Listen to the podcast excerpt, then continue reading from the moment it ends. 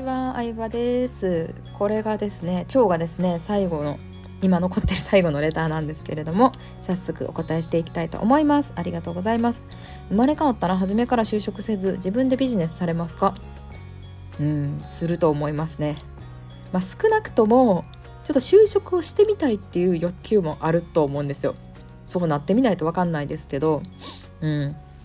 結構私どっちつがつなところがあってどっちも良さがあるというかやっぱり新日本独特のね新卒で就職するっていうのはちょっと大学の新入社員的な、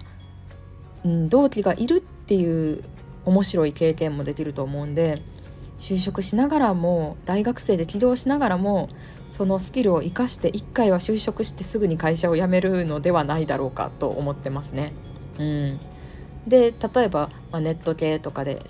ネット系とか広告とかそういうので、えー、起業大学生のうちに知ってたらね大学生のうちに知ってたらそれで起業して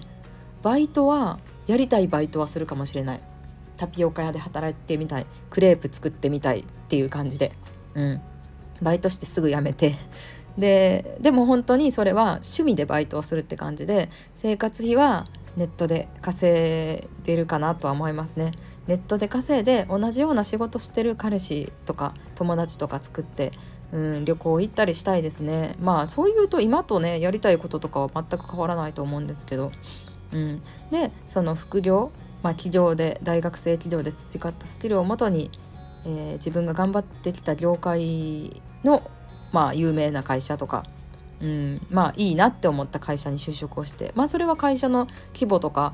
知名度とかはあんまり気にしないと思うんですけど。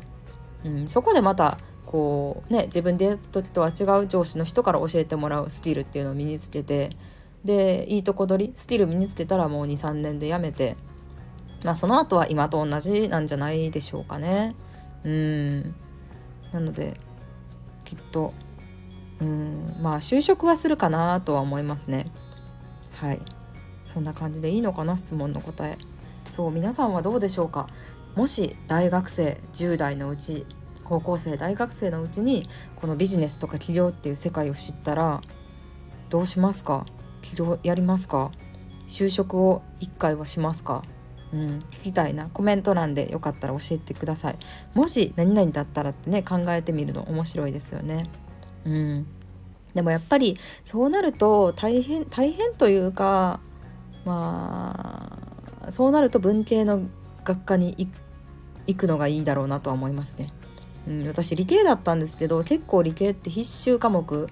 1個でも落としたら留年っていうね必修科目が結構多くて、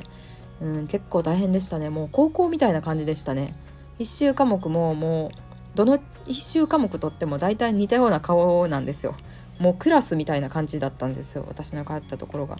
だから広い教室であの授業を受けるっていう文系科目っていうのではなくって、うん、休みもねあんまりなかったですし空いた時間には課題やったりとかテスト勉強したりとか大変だったんで、まあ、文系のねいつどの時点でビジネスしてるかにもよりますけど文系の、えー、学科で学科に、えー、通ってでまったりと 休みながら、